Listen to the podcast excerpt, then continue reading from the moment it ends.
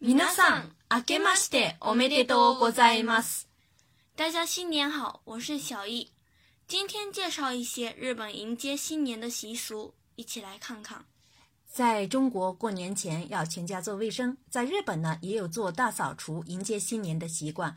一般来说，十二月十三日到二十八日是做大扫除的时间。大扫除可以说，お掃除、お掃除，做大扫除。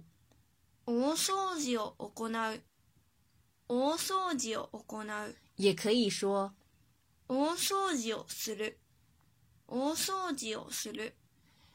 另外呢，在日本到现在都还有寄贺年卡的习惯。为了能在元旦当天把贺年卡送到对方手上，一般来说，我们要尽量争取在十二月十五日到二十五日之间寄出贺卡。哎，贺年卡呢，就是年贺书。年贺上写贺年卡的话就是年贺上書，年贺上書。寄贺年卡的话呢是年贺上送，年贺上送。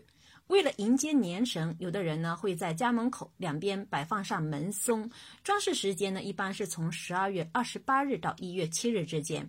那么门松就是卡多マツ，卡多マツ。装饰门松的话是，卡多马兹奥塔德尔，卡多马兹奥塔德尔。也有很多人会在门上方挂上稻草绳，迎接做好迎接年神的准备。稻草绳是，しめかざり，しめかざり。挂稻草绳可以说，しめかざりをする，しめかざりをする。装饰完这些呢，人们其实还会购买圆形的年糕供奉给年神，感谢年神保佑五谷丰收。这种圆形的年糕在日语中称“かがみもち”，かがみもち。一般来说，十二月二十六号开始到十二月三十号之间呢，要摆设好圆形年糕。在这期间呢，还要避开十二月二十九日，因为呢，呃，在日语当中，酒的发音跟苦难的苦的发音是一样的，所以说这天摆设呢会被看作是不吉利的，所以说要不避开十二月二十九日这一天。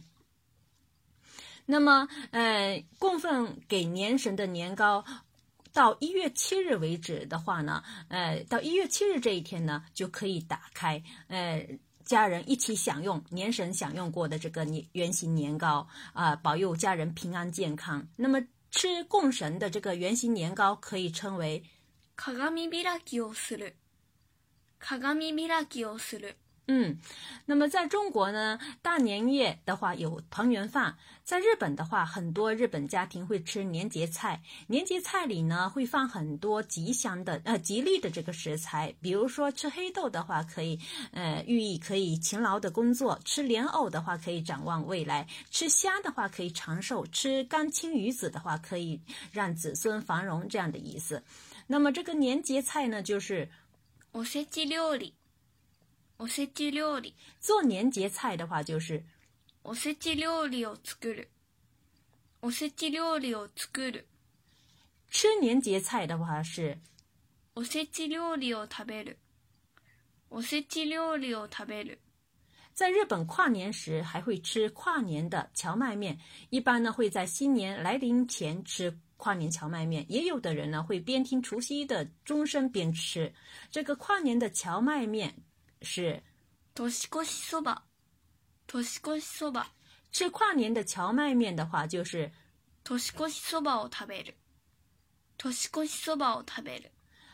另外呢，在除夕夜的话呢，很多日本寺庙，呃，会敲一百零八下钟声迎接新年。这个习俗呢是来自中国的，呃，源自中国宋朝。那么在镰仓时代的话呢，传到日本来，很多寺庙呢在新年前敲一百零七下，然后呢新年到来时又敲最后一下。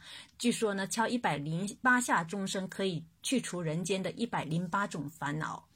那么这个，呃，新年除夕之夜，除夕之夜的这个钟声呢，呃，可以说是，ジュの鐘ね，ジの鐘，敲响除夕之钟的话，可以说，ジュの鐘をつく，ジュの鐘をつく。在中国过年呢，有分压岁钱的习惯。那么在日本也有这样的习惯。以前最早的时候呢，是分发年糕，呃，据说呢这样子可以共同分享，就是说，呃，年神带来的福气。那么从上世纪五十，呃，从上世纪五十年代开始呢，人们开始用现金代替年糕。那么在日语当中的话，压岁钱可以说“お年玉”吗？“お年玉”吗？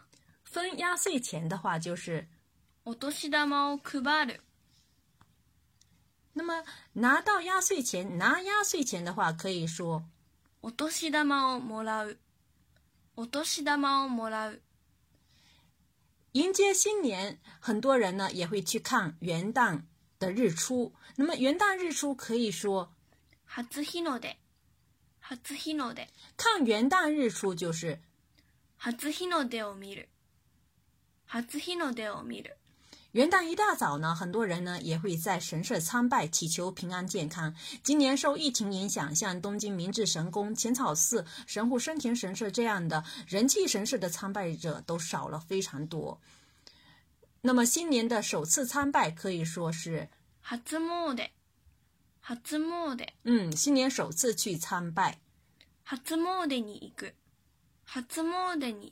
嗯，很多人呢也会呃在新年的时候呢进行新春试笔。据说在一月二号这一天，新春试笔的话会让自己的书法水平大幅度提高。那么新春试笔可以说，嗯，新春试笔的话就是。嗯，以上呢介绍的是有关日本迎接新年的一些习俗。下面呢，呃，我们让小雨把刚才提到的这些有关日本迎接新年的习俗的日语再复习一遍。我们一起来听一听，大家可以一起来跟读。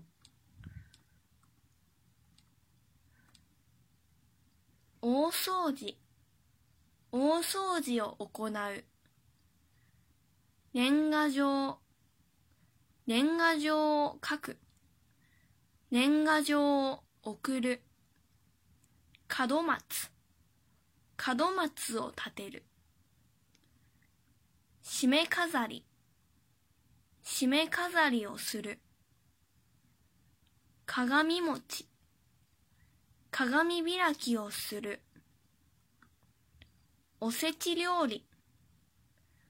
おせち料理を作る。おせち料理を食べる年越しそば年越しそばを食べる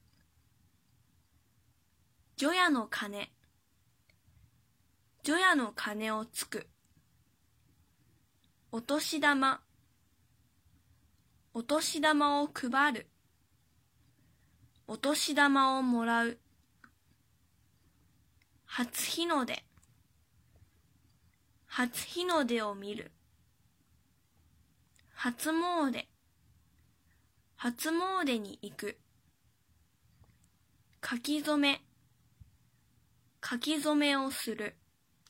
好了，今天我们就学习到这里，感谢大家二零二零年对我们的支持啊！希望呢大家在二零二零二零二一年有新的收获。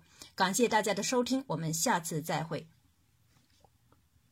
关注个人微信公众号“日漂物语”，可以对照文稿学习。それでは、またね。